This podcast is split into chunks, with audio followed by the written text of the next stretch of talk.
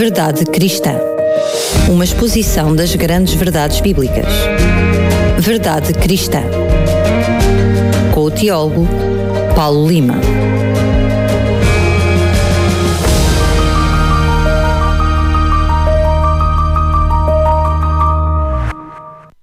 E cá estamos para mais outro Verdade Cristã, nesta série, diria assim, mesmo que curtinha apenas de três episódios, onde estamos a abordar um assunto, eu diria, hum, eu não diria complexo, aliás, complexo até pode ser, hum, pela forma como historicamente ele acabou por ser abordado ao longo, ao longo dos anos, não porque ele biblicamente possa ser complexo, mas quem sou eu? O teólogo és tu, não eu.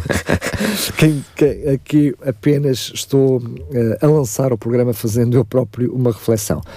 Paulo, começámos a falar sobre o sábado de uma forma muito concreta no sim, programa sim. anterior. Exatamente. Vamos abordar uma outra área, outra faceta no programa de hoje e uma terceira ainda no próximo programa. Para quem só agora nos começou a ouvir, uh, peço-te então, por favor, que possas fazer um breve resumo daquilo que foi o programa anterior e hum, explicar então como vai ser o programa de hoje. Sim. O programa anterior foi dedicado à questão de sabermos se o sábado, enquanto dia de guarda religiosa e de culto religioso, uh, está em vigor ainda para os cristãos ou não. Porque o sábado é muito associado, na mente da maioria dos cristãos, uh, com o judaísmo. Portanto, uh, normalmente à partida, ou nunca ouviram falar do sábado a partir desta perspectiva, de uma perspectiva cristã. Estamos a falar do sábado como dia de descanso. O dia de descanso e de culto. Ou nunca ouviram falar do sábado desta perspectiva cristã, ou então se ouviram, à partida pensam que se trata de judaísmo aplicado ao cristianismo e, portanto, não faz sentido para eles. Ora, o que eu tentei mostrar na semana passada, com base puramente bíblica no Antigo Testamento e no Novo Testamento, é que o sábado é um dia que Deus considera como seu e que é o dia em que o povo de Deus deve guardar como dia religioso, de observância religiosa e como dia de culto também. Foi isso que eu tentei fazer. Eu sei que tu podes enviar os nossos ouvintes que não acompanharam o programa para o podcast, se quiserem ouvir, mas hoje vamos dar continuidade a esse tema. Então, é assim, a observância do sábado, como nós vimos a semana passada, como dia de repouso e de adoração, é ordenada perentoriamente pelo quarto mandamento da lei de Deus. Eu não sei se os nossos ouvintes têm presente o qual é o conteúdo desse mandamento, por isso eu vou lê-lo rapidamente. Ele está em Êxodo 20, versículos 8 a 11, e diz o seguinte: Lembra-te do dia do sábado para o santificar, seis dias trabalharás e farás toda a tua obra, mas o sétimo dia é o sábado do Senhor teu Deus. Não farás nenhuma obra, nem tu, nem teu filho, nem tua filha, nem o teu servo, nem a tua serva, nem o teu animal, nem o teu estrangeiro que está dentro das tuas portas, porque em seis dias fez o Senhor os céus e a terra, o mar e tudo o que neles há, e ao sétimo dia descansou. Portanto, abençoou o Senhor o dia do sábado e o santificou. No entanto, como eu já disse ainda há bocado, há vários cristãos que afirmam que a lei de Deus foi abolida na cruz por Cristo.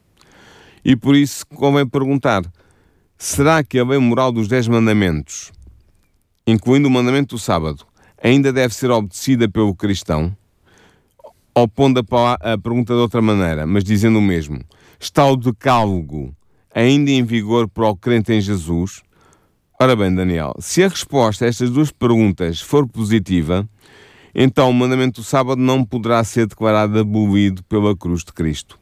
E por isso o que eu queria fazer hoje era convidar os nossos ouvintes numa viagem pela Bíblia, tendo em vista a obtenção de uma percepção clara sobre a perenidade e a santidade da lei moral. Muito bem, mas se calhar antes uh, tentar perceber uh, a própria lei dentro da Bíblia, não é? Ou seja, qual é a função a natureza uh, da lei de Deus? Sim, começamos então por determinar biblicamente a origem, a natureza e a função da lei de Deus. E começamos pelo princípio. Depois de ter libertado o seu povo da escravidão e de o ter feito sair do Egito, Deus revelou-se majestosamente a Israel desde o cume do Monte Sinai. Moisés relata no livro do Êxodo a solene manifestação de Deus nessa ocasião, eh, é uma ocasião terrível, assustadora, eh, mas também eh, que causa espanto e admiração, porque o Criador surge diante do povo, do seu povo, em toda a sua terrível glória e promulga a lei dos Dez Mandamentos, o decálogo. É isso que ele vai dizer. Estava em, a, a introdução a essa proclamação, está em Êxodo 20, versículos 1 e 2, e Deuteronômio 4, versículos 13, 12 e 13. Ora, é significativo que as palavras que Deus escolheu pronunciar, quando se revelou ao povo no Sinai, são a expressão da sua santa lei moral. De facto, tendo-se identificado como o Redentor de Israel, ele diz em Êxodo 22, Eu sou Yahvé teu Deus que te fez sair da terra do Egito, da casa da servidão. Depois de se ter identificado então como o Salvador, como o Redentor de Israel, Deus enuncia em seguida os Dez Mandamentos e essa enunciação está em Êxodo 20, versículos 3 a 17. É também significativo o facto de o próprio Deus, depois de pronunciar a sua lei, ter escrito essa mesma lei em duas tábuas de pedra, as quais foram entregues a Moisés para memória futura. Nós temos registro deste facto em Êxodo capítulo 24, versículos 12 e em Êxodo capítulo 32, versículos 15 e 16 é evidente o simbolismo patente neste ato divino. Deus queria deixar claro que a sua lei era tão duradoura como a pedra em que fora gravada. É igualmente significativo, Daniel, que Deus tenha ordenado a Moisés que lhe colocasse na Arca da Aliança as duas tábuas de pedra contendo a lei. 1 de Reis, capítulo 8, versículo 9, dá-nos testemunho de que na Arca da Aliança estavam estas duas tábuas de pedra, onde Deus, com o seu próprio dedo, tinha escrito a lei dos Dez Mandamentos. Ora, sendo a Arca da Aliança o móvel mais sagrado do tabernáculo e mais tarde do templo, Deus pretendia assim fazer sobressair a santidade da sua lei condensada no decalgo. Mas hum, como é que podes demonstrar que a lei para além de ser importante naquela altura, também diríamos na altura do templo, Sim. como mencionaste, tanto que ela fazia parte do mesmo. Sim. Mas e, e após isso? Eh, como é que tu podes, uh, uh, através da Bíblia, demonstrar a eternidade da, da, da, da da, da lei de Deus, ou seja, que, ela, que, é o que nós queremos chegar, tentar perceber se ela nos dias de hoje ainda está em vigor ou não. Sim. A santidade, de alguma forma, demonstraste nesse período, mas esse tipo de santidade para com a lei também se mantém nos dias de hoje? Sim. Uh, de facto, a eternidade e a santidade da lei dos Dez Mandamentos, do que tu me estás agora a perguntar, são reveladas pelas Escrituras Sagradas na medida. É, isto é muito interessante. Na medida em que a essência de Deus e a essência da sua lei partilham os mesmos atributos. O que é que eu quero dizer com isto? Eu vou dar exemplos, em vez de estar a fazer uma, uma explicação teórica, vou dar exemplos, aqui uns, uns exemplos claros e objetivos com base na Bíblia. Deus é justo. Romanos 3,26 diz-nos isso. A sua lei é justa. Romanos 7,12 diz-nos isso. Deus é verdadeiro. João 3,33 diz-nos isso. E a sua lei é verdadeira. Neemias 9,13 diz-nos isso. Deus é fiel. 1 Coríntios 1,9. E a sua lei é fiel. Salmos 119, versículo 138. Deus é bom. Naum, capítulo 1, versículo 7. E a sua lei é boa. Romanos 7, versículo 12. Deus é espiritual. 1 Coríntios, capítulo 10, versículo 4. E a sua lei é espiritual. Romanos, capítulo 7, versículo 14. Deus é santo. Isaías 6, versículo 3 e a sua lei é santa. Romanos 7, versículo 12. Deus é a verdade. João 14, 6. E a sua lei é a verdade. Salmos 119, 142. Deus é vida. João 14, 6. E a sua lei é vida. João 12, versículo 50. Deus é justiça. Jeremias 23, 6. E a sua lei é justiça. Salmo 119, versículo 172. E finalmente, Deus permanece para sempre. João 8:35, e a sua lei também permanece para sempre. Salmos 111, 8. Nota, Daniel, viste estes paralelismos? Estás a perceber como as mesmas características essenciais da lei de Deus se correspondem? Ambos são todas estas características que eu referi que são fundamentais para a nossa compreensão de Deus e aplicam-se também à nossa compreensão da lei de Deus. Podemos até mesmo afirmar que a lei é o resultado do próprio caráter de Deus. Exatamente. Segundo as Santas Escrituras, a lei de Deus está fundamentada num princípio essencial: o amor. E de acordo com o apóstolo Paulo, quem ama o outro cumpriu a lei, o amor não faz mal ao próximo, de sorte que o cumprimento da lei é o amor. Ele diz-nos isso em Romanos 13, versículos 8 a 10. Ora, segundo o apóstolo João, em 1 João 4, versículo 8 e versículo 16, Deus é amor. Ou, resumindo e concluindo, mais uma vez, a essência da lei e a essência de Deus partilham o mesmo atributo essencial. E como tu estavas a dizer muito bem, esta coincidência de atributos essenciais explica-se pelo facto de a lei moral dos Dez Mandamentos ser a expressão do próprio caráter moral de Deus. E assim sendo, Daniel, a lei não é só tão santa como Deus, mas ela é também tão eterna e tão imutável como Ele. A lei dos Dez Mandamentos, o Decálogo, é efetivamente o eterno código de conduta moral a que o homem deve prestar obediência. Então, mas ainda dentro da pergunta que eu te fiz, um, para já, um, um, dos textos que tu, tu, mencionaste precisamente é a eternidade da lei, portanto, uhum. É, ela não se esgota em algum sítio no tempo. Sim. Mas por outro lado, como é que nós podemos olhar, uh, ainda porque falaste, estamos nos dias de hoje, ela continua a ser santa, Com, nos dias de hoje ela continua a ser válida. O que tu queres dizer é, fazendo o mesmo paralelismo com o próprio Jesus, se o Jesus, né? se o próprio Deus hoje é válido, se o próprio Deus hoje continua a ser santo, se ele é santo igualmente, e eterno, igualmente a sua lei também é Exatamente. nos dias de hoje. Sim. Muito bem. Então, hum, e como é que nós podemos uh, olhar isso uh, na relação com o plano da salvação? Qual é a relação entre a lei e a salvação? Porque nós sabemos, uh, quase que empiricamente, não é? Que se pecamos vamos para o inferno, é o que historicamente as pessoas têm na sua mente. Já Sim. falámos aqui que não é assim, mas enfim, eu estou a dizer isto para quem me está a ouvir perceba onde eu quero chegar. Mas se nós não pecamos, não é? Ou se nos arrependemos, vamos para o céu. Vemos que há aqui, mesmo, no, mesmo que erradamente no senso comum, há aqui uma aproximação clara entre a lei de Deus e a salvação. Sim, é verdade. E há mesmo. Segundo o apóstolo Paulo, que é o grande apóstolo dos gentios e é, e é não podemos esquecer, um dos maiores contribu contribuidores para, uh, uh, para a redação do Novo Testamento. Uh, as 13 cartas de Paulo são importantíssimas para o Novo Testamento. E segundo o apóstolo Paulo, no processo de justificação pela fé que leva à salvação, o decálogo, os 10 mandamentos, a lei de Deus, tem como função determinar e identificar o que é o pecado ele diz-nos isso em Romanos 3, versículo 20 e em Romanos 5, versículo 13. Mas por outro lado, desculpa lá, Paulo, ter interrompido, por outro lado, não podemos retirar aqui da equação a graça, porque é algo que nós percebemos que também está ligado com a salvação. Mas como ele próprio escreveu, como o próprio Paulo escreveu, que diremos então que a lei é pecado?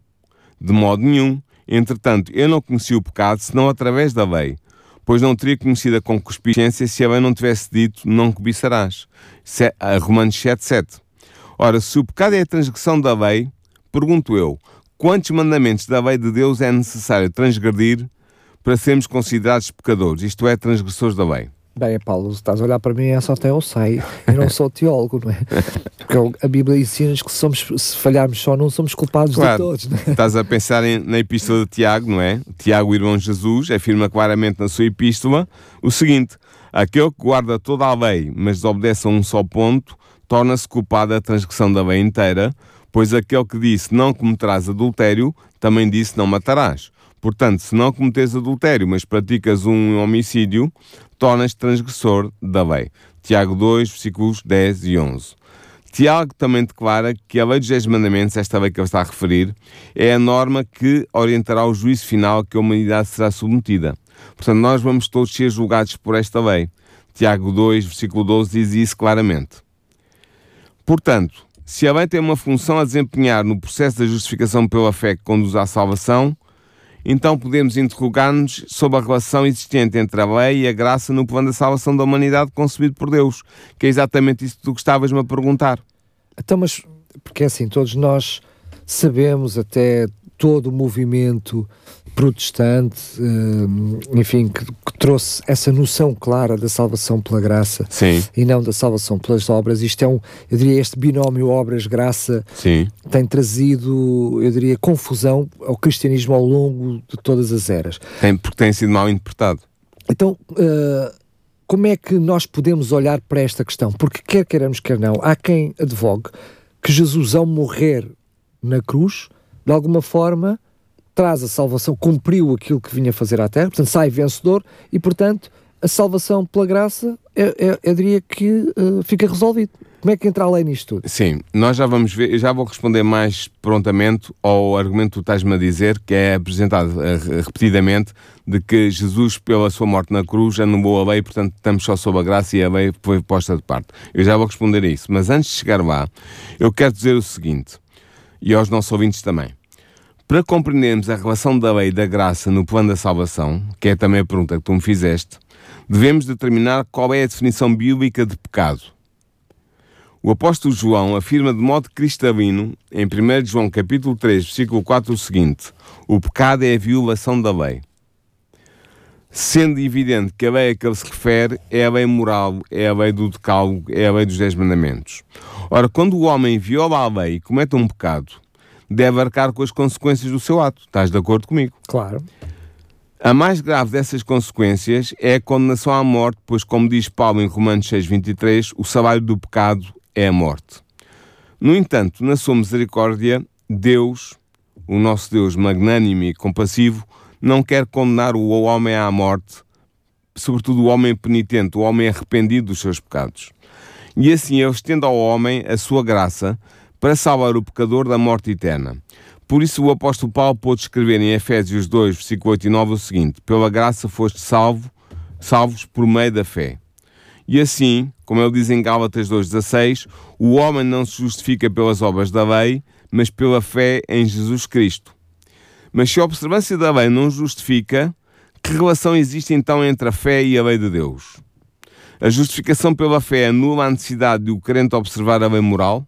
Sim ou não?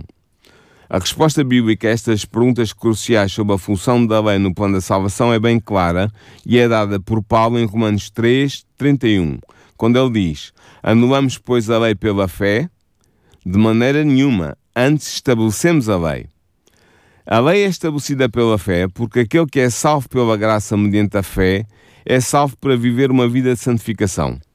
Isto é, é salvo para ser guiado pelo Espírito Santo de Deus na observância da lei a que antes desobedecia.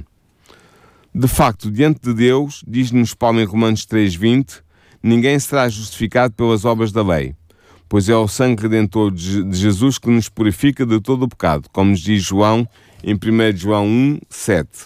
No entanto, ao sermos salvos, somos redimidos para andarmos em novidade de vida e para abandonarmos a prática do pecado que antes dominava a nossa vida.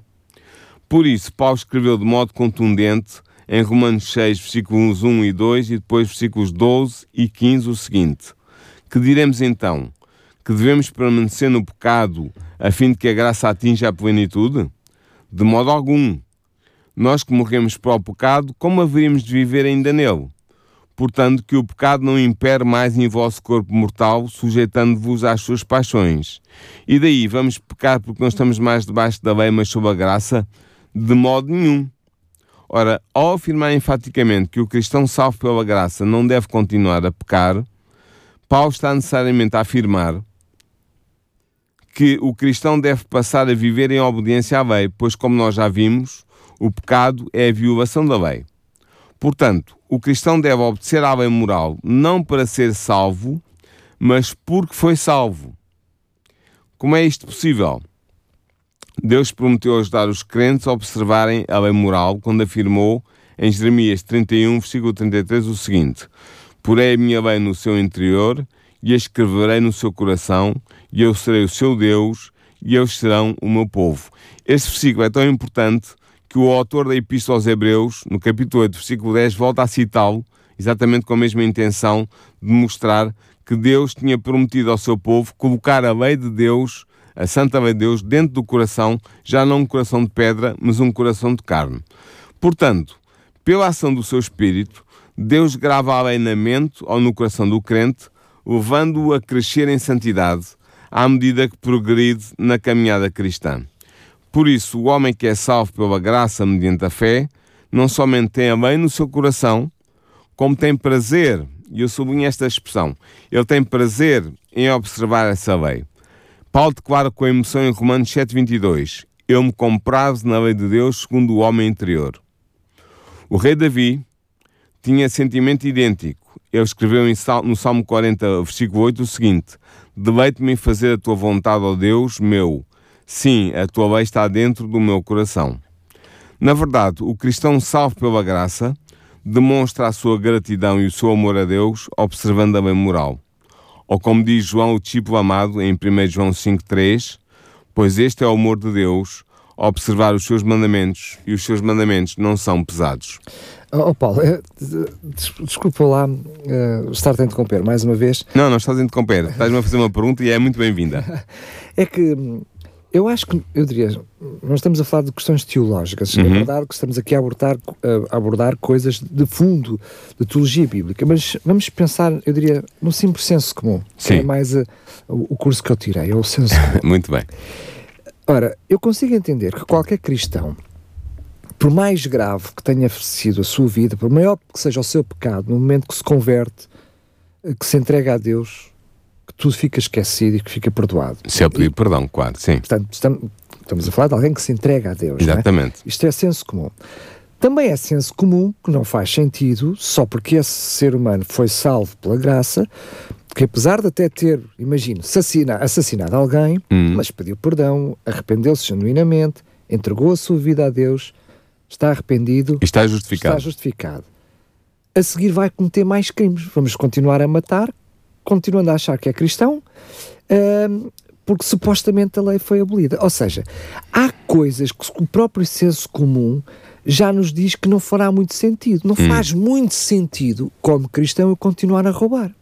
Sim mesmo se no passado eu roubei. Ou pior ainda, nunca roubei no passado, mas sou cristão e sou salvo pela graça, posso roubar agora.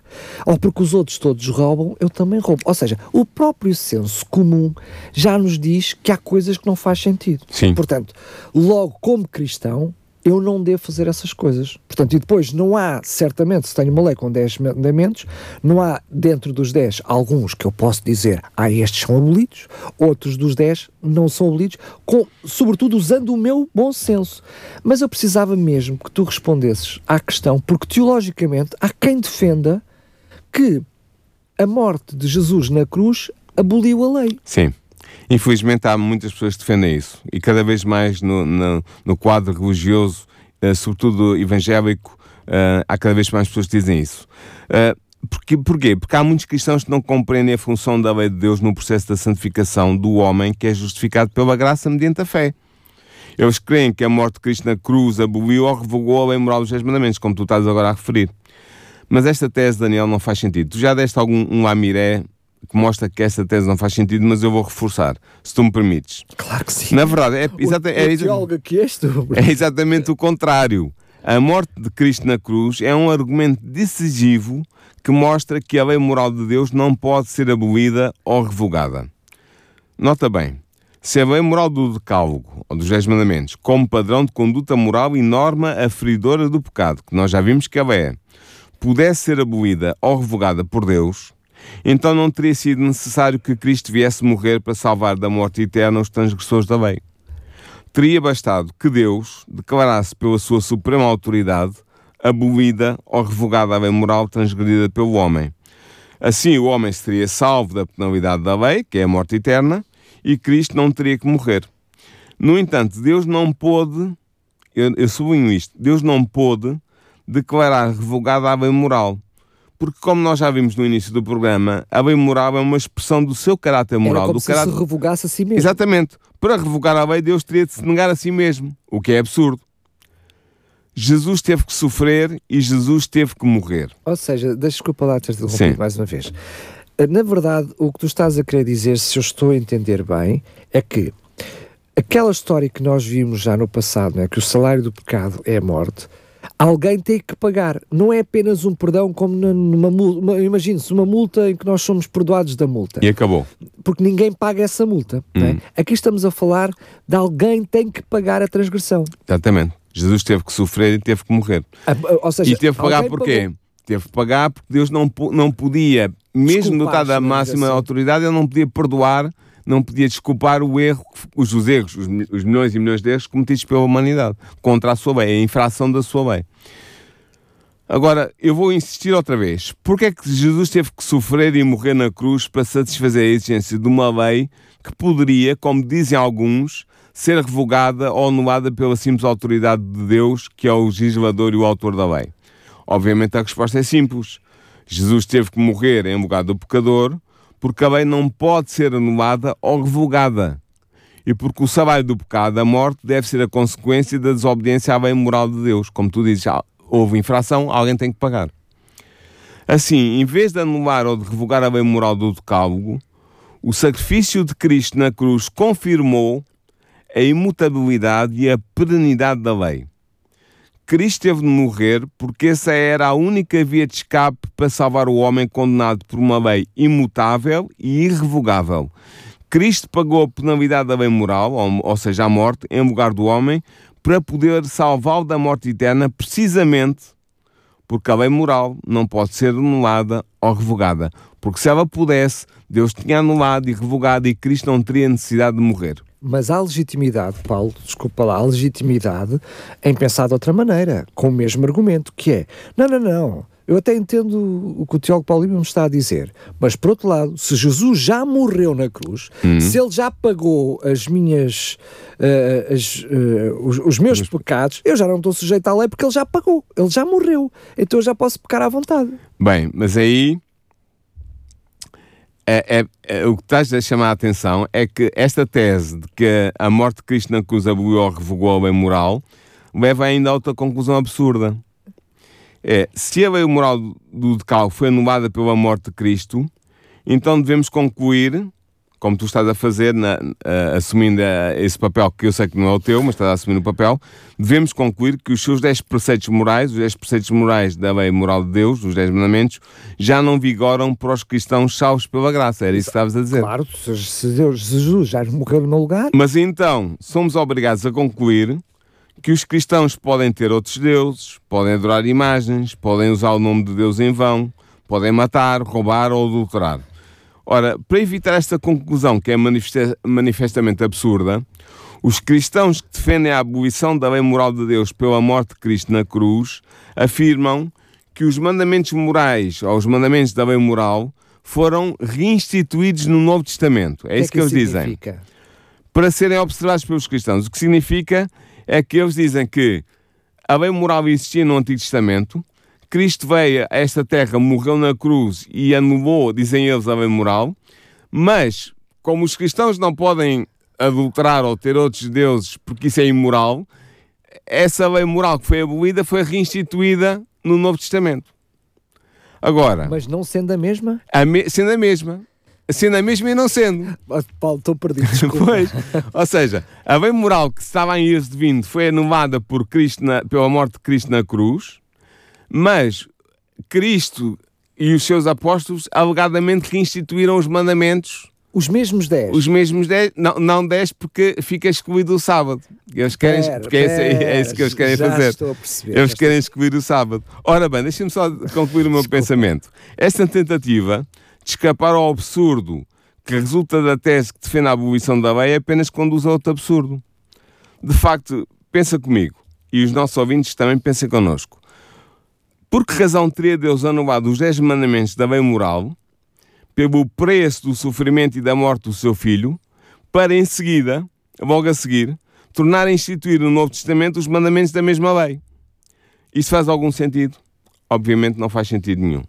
Mas isso, estou eu, estou eu, enfim, é, a pensar em voz alta, a tentar pôr-me no lugar de quem pensa assim, porque efetivamente eu não penso, mas tenho que fazer esse, esse papel, que é, será porque uh, a determinado momento diz, Jesus diz, o novo mandamento vos dou, que pode passar na cabeça da, das pessoas que, como Jesus diz, o novo mandamento, que é uma coisa nova, será por aí? Não é por aí, não, é, é simplesmente porque... Uh, os, os defensores desta tese interpretam alguns textos sobre, uh, de, nomeadamente Paulo, sobre a alegada libertação da maldição da lei, etc, etc. Ah, da condenação da e lei. da condenação da lei, e interpretam isso no sentido de dizer que Cristo, quando morreu, libertou-nos da, da observância da lei. Mas aí está correto. Não está correto. Não, eu, eu se, se, eu percebi o que tu estás a dizer, está correto. Porque quando Jesus morre, aquilo que era o resultado da lei, que era a minha morte, porque sou pecador, já não és libertado da maldição da lei, mas Isso. não da lei. Corretíssimo, do É isso resultado da lei. Não é? És, és, és, és libertado da aplicação ou da maldição da lei por seres um infrator. Mas eu penso que é essa a noção que o apóstolo Mas- está, está a dizer. É essa a noção do apóstolo, mas ele é interpretado erradamente, dizendo que Cristo na cruz an- anula a lei completamente, põe a lei de parte. Mas como os cristãos que defendem esta tese não podem defender a ideia de que um cristão agora pode ter outros deuses ou pode ah, ah, ser homicida, eles ah, defendem a tese de que a lei foi novamente instituída por Cristo ou pelos apóstolos de Cristo no Novo Testamento. Entendes? Aham. Só que isso não faz sentido nenhum. Porque é que Deus iria anular uma lei pelo sofrimento e pela morte do seu filho para depois tornar a reinstituir a mesma lei? E mais, eu diria, a ser verdade o que estás a dizer, ela tinha que ser tão clara e óbvia como foi no passado. E isso não acontece. Nós não conseguimos perceber em, em Não, há- não há. Bíblia, não é? Não. Podemos ir buscar textos aqui e ali que falam ao- contra o homicídio, mas esses textos, por meio de razão, estão a citar o Antigo Testamento, estão a citar o, o Decálogo. Na realidade, só estão a mostrar que ele está em vigor. Exatamente, é isso mesmo. É isso mesmo. Muito bem. Eh, o nosso tempo está a andar, mas eu ainda tenho mais perguntas para fazer. Então faz lá. Ahm, mas há também quem diga que o próprio Jesus Cristo, o próprio Sim. Jesus Cristo, eh, eh, diz oh, claramente que a sua morte abolia a lei de Deus. É assim? A- A tese de que Cristo aboliu a lei moral do decálogo pela sua morte na cruz também é desmentida pelo próprio Cristo. É desmentida, não é afirmada, é desmentida. Jesus afirmou claramente no Sermão da Montanha, que foi pronunciado no início do seu ministério, que não tinha vindo revogar a lei moral dos Dez Mandamentos. Ele disse claramente, em Mateus 5,17, não cuideis que vim destruir a lei aos profetas, não vim abrogar, mas cumprir.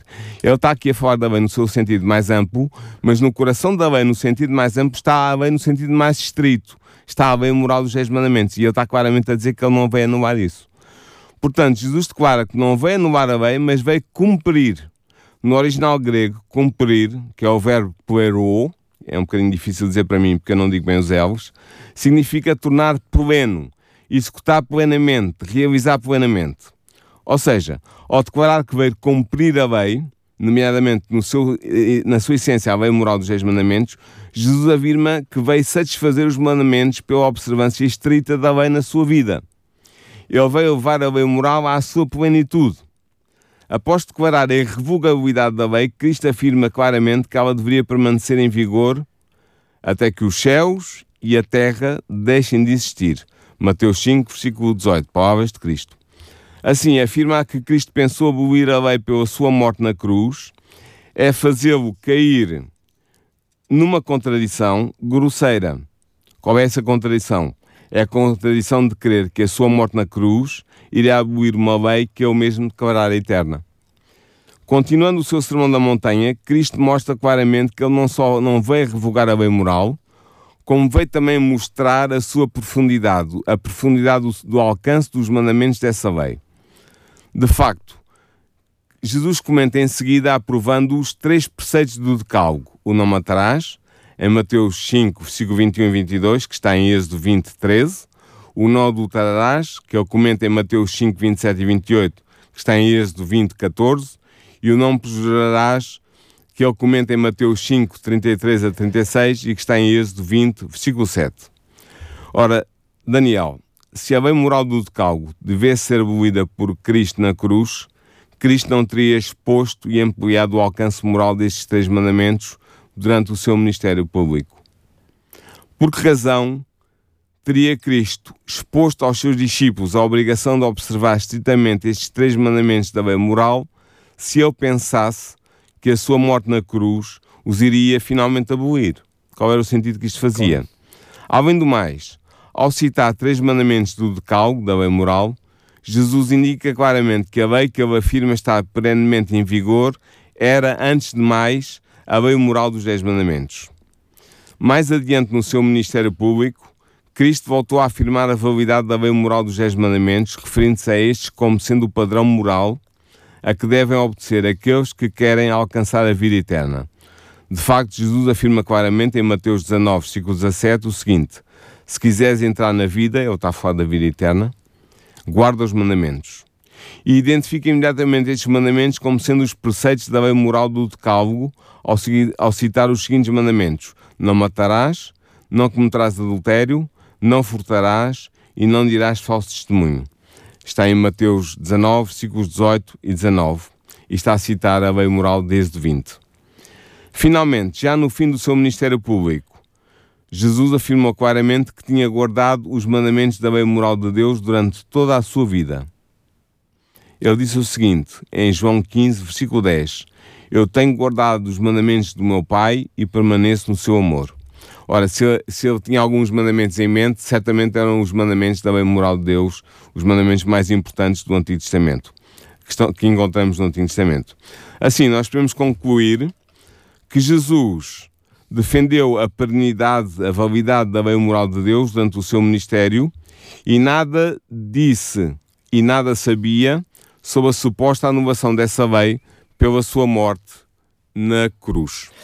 Muito bem, e, e, em relação aos discípulos, o que é que os discípulos ensinaram, o que é que os discípulos uh, comentaram, qual era a relação dos discípulos com a lei?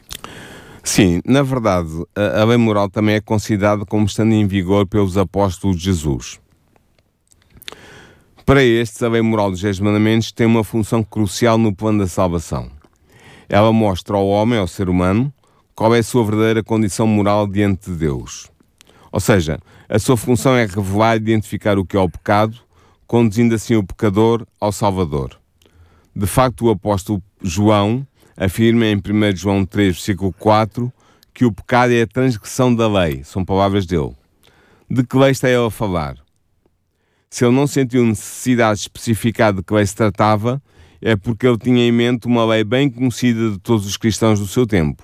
Uma lei que era a regra moral da vida cristã. Só pode tratar-se da lei moral dos Dez Mandamentos. Por sua vez, o apóstolo Paulo afirma em Romanos 4, versículo 15, que onde não há lei também não há transgressão, em Romanos 3,20 que pela lei veio o conhecimento do pecado, e em Romanos 5,13 que o pecado não é imputado quando não existe lei. Tudo citações do apóstolo Paulo. Não há dúvida de que Paulo estava a pensar na lei moral do decalo, dos Dez Mandamentos, pois ele diz, em Romanos 7,7, Eu não conheci o pecado senão pela lei, porque eu não conheceria a concupiscência se a lei não dissesse, não cobiçarás. Ora, digo eu agora, a lei que diz não cobiçarás é a lei moral do decálogo, os 10 mandamentos. Está lá em Êxodo 20, versículo 17. Por sua vez... Eu agora não estás a citar o Paulo Lima. Não, estou a citar, estava a citar o Paulo, uh, o apóstolo Paulo. Paulo. Sim. Tiago, o irmão de Jesus, também escreveu sobre aqueles que cometem pecado, diz ele, sendo redarguidos pela lei como transgressores. Tiago 2, 9. Eh, que lei tem mente? Em que lei é que ele está a pensar? Ele está a pensar na lei moral dos Dez Mandamentos, porque ele refere-se à lei que diz, e ele cita, não cometerás adultério e não matarás. Tiago 2, versículo 11. Ora, esta são dois mandamentos da lei desde 20, a lei dos 10 mandamentos. Ele apenas mencionou esses dois, não porque a lei nesse momento só estava restringida a esses dois, não. mas apenas para criar um referencial. Exatamente, para dizer claramente claro. que era esta, é esta a lei que ele tinha em mente. Falar, claro. Exatamente. Aliás, Tiago diz mesmo claramente que quem comete adultério ou mata está feito transgressor da lei, diz-nos ele em Tiago 2, versículo 11. E, que, e também diz que será esta lei, que eu chamo a lei da liberdade, que será o padrão jurídico que servirá de base para o juízo final de todos os seres humanos. Portanto, Tiago diz-nos claramente que a lei dos Dez Mandamentos é a lei que irá julgar cada ser humano no juízo final quando Deus chamar a contas toda a humanidade. Ele diz em Tiago 2, versículos 12 e 13. Portanto, Daniel, se cabe à lei moral indicar o pecado, caso houvesse sido ela abolida após a morte de Cristo na cruz, então o pecado deixaria também de ser uma realidade na vida dos seres humanos depois da morte de Cristo. Se nós defendermos a tese de que a lei foi abolida pela cruz de Cristo então nenhum homem tem hoje necessidade da graça de Deus para ser salvo da transgressão da lei e da morte eterna que ela acarreta. A necessidade da graça pressupõe que a lei se encontra em vigor. Caso contrário, o plano da salvação fundado na justificação pela fé deixa de fazer sentido.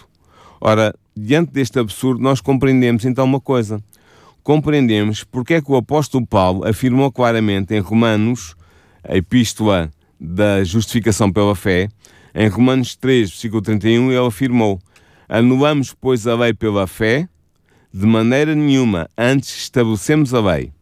E em Romanos 7, versículos 14 e 12, eu invertei a ordem para ficar mais lógico, ele diz: A lei é espiritual e o mandamento santo, justo e bom. Daí que ele afirma em Romanos 7, 22, tenho prazer na lei de Deus. Aliás, Paulo declara mesmo que com o seu entendimento, diz-nos ele em Romanos 7, 25, ele servia a lei de Deus. Com o seu entendimento, ele servia a lei de Deus. Por isso é que ele é tão enfático quando diz em 1 Coríntios 7, versículo 19, que a circuncisão nada é e a incircuncisão nada é.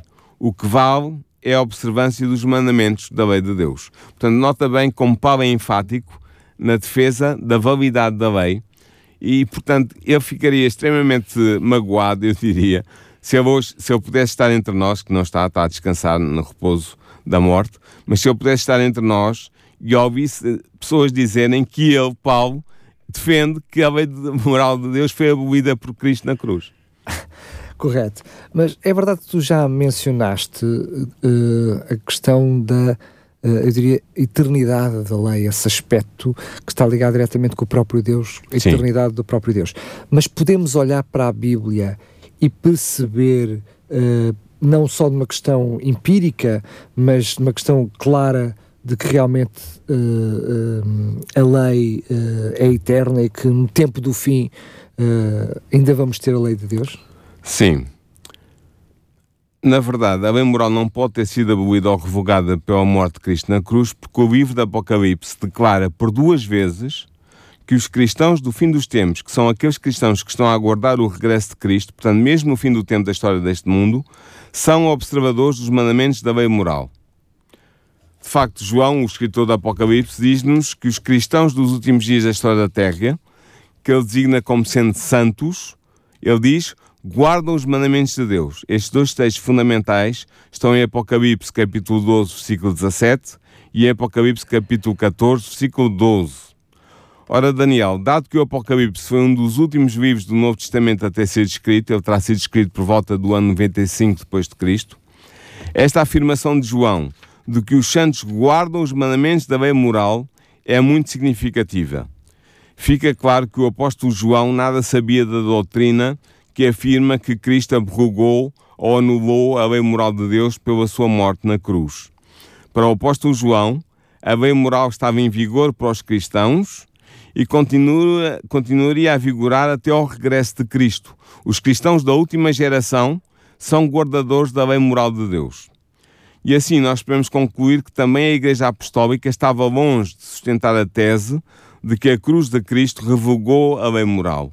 Esta tese é uma inovação que não encontra fundamento algum nos textos do Novo Testamento que nos foram legados pela Igreja dos primeiros tempos.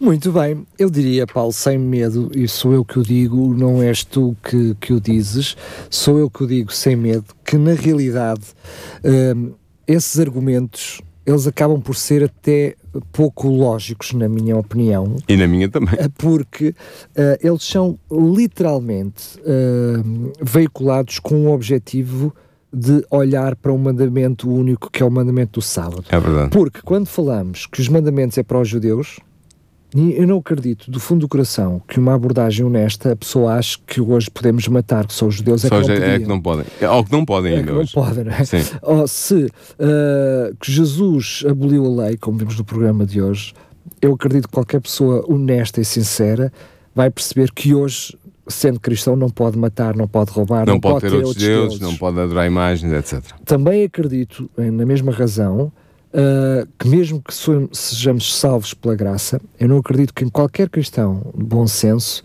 um, no seu perfeito juízo, diria assim, uh, vai achar que pode continuar a adulterar, uh, porque está debaixo da graça, que vai poder matar alguém porque está debaixo da graça, que vai poder saltar um branco porque está na Santa Graça. Exatamente. Portanto, percebemos que os argumentos só colhem se olharmos para um deles específico que é o sábado. É isso mesmo. Uh, desculpa a minha observação, mas é realmente as conclusões que eu tiro, enfim, Sim, daquilo mas que são tu nos conclusões trazes. corretíssimas. Mas agora, estas foram as minhas, simples, uh, baixo, enfim, de, daquilo que é o meu jugo não teológico, eu peço que sejas tu a fazer conclusões. Que conclusões é que tiras disto tudo? Sim, Ah, é assim, os cinco argumentos que eu apresentei neste programa mostram claramente que a tese que sustenta que a lei foi abolida pela morte de Cristo na cruz não pode ser verdadeira. Tu já ah, apresentaste um resumo de alguns argumentos que eu usei e por isso, sendo verdade estes argumentos, nós devemos concluir que a lei moral do decálogo está em vigor. Na verdade, um cristão que verdadeiramente nasceu de novo, como nos fala João no seu Evangelho, no capítulo 3, nos versículos 3 e 5, usando palavras de Jesus, é aquele que, guiado pelo Espírito Santo, observa a santa lei de Deus, incluindo o seu quarto mandamento que ordena a guarda do sábado, que eu vou, vou relembrar aos nossos ouvintes, está em Êxodo 20, versículos 8 a 11. De facto, se a lei se encontra em vigor, e eu penso que nós demonstramos isso hoje, biblicamente falando, e logicamente também, como tu tentaste várias vezes, e fizeste bem, se a lei se encontra em vigor, então o quarto mandamento da lei de Deus também se encontra em vigor. A morte de Jesus Cristo na cruz não anulou os dez mandamentos e, portanto, também não anulou o mandamento do sábado. E toda esta ginástica que alguns teólogos, infelizmente, fazem para defender a tese de que Cristo, na, na, sua morte na cruz, anulou a lei, esta ginástica toda, e depois dizem que voltou a ser re- reintroduzida no Novo Testamento, é para evitar a guarda do mandamento, do quarto mandamento da lei de Deus, que é o mandamento mais desprezado da lei moral de Deus. Mas este mandamento é tão moral como os outros nove e é tão importante como eles. E portanto, nós somos chamados a guardar a lei de Deus, não para sermos salvos, como eu já disse, mas para, porque somos salvos, porque exatamente não queremos continuar a pecar e a desobedecer ao nosso Deus Salvador. E portanto, se nós temos que guardar a lei de Deus porque somos salvos e como expressão do nosso amor para com Deus, nós temos que guardar não nove, mas dez mandamentos, incluído o quarto mandamento da lei de Deus. Por isso, é daí a necessidade de eu trazer este, hum, este programa de hoje para tornar bem claro aos nossos ouvintes que não há argumento contra a validade da lei moral de Deus e, portanto, não há argumento contra a validade do quarto mandamento dessa lei, que é o mandamento que diz: lembra-te do dia de sábado para o santificares. Há outro argumento também muito apresentado que é a noção clara que mesmo eu sendo cristão, querendo guardar a lei de Deus, que vou continuar a errar e vou continuar a falhar no cumprimento dessa lei. Que é impossível, por mais santos que nós sejamos, de nos mantermos, eu diria, impolutos, sem nunca falhar no mais pequeno pormenor, mesmo que seja até de uma forma inconsciente. Admitindo que possa ser verdade, apenas em, em teoria, a hipótese, Sim, mas eu admito isso. ah, ah, ah, eu, eu acho que através da santificação é possível nós não pecarmos. Nós podemos crescer em santificação. Exatamente. E algumas das coisas que nós, dos maus hábitos que tínhamos, podem ser anulados. Exatamente. Mas esta noção muitas vezes é vista para justificar que, como nós vamos continuar a pecar, Então deixa-me fazer à vontade o que eu quiser. nós na realidade, mas mais uma vez sabemos que se aplica muito ao sábado, é? Então eu não preciso guardar o sábado, porque Sim. não é o sábado que me vai salvar. Uhum. É verdade isto. É, isto é uma lapalice. Da mesma forma que não é o não matar que me vai salvar. Exatamente. correto? Ou não roubar. Ou não roubar ou, Ou não, não adulterar. adulterar. Por outro lado, não quer dizer que pelo facto de eu cair, que não significa que eu caio a tentar não cair.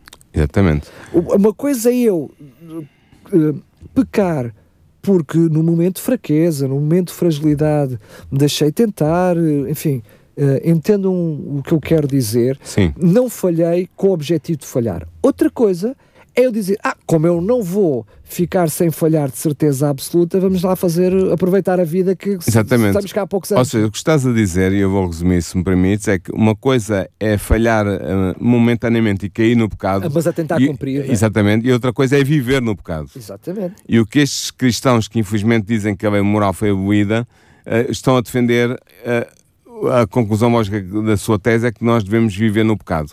Ora, isso é claramente contrário à revelação bíblica do Novo Testamento.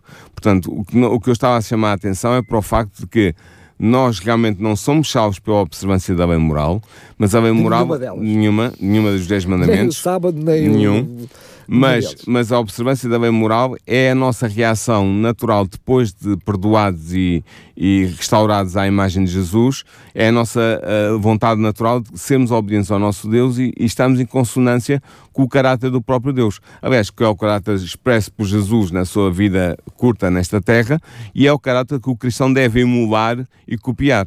Portanto, se Jesus não pecou uh, uh, desobedecendo à lei moral de Deus, nós devemos seguir, nós devemos seguir o mesmo, o mesmo percurso de vida uh, e manter-nos fiéis à vontade de Deus, não pecando contra Ele.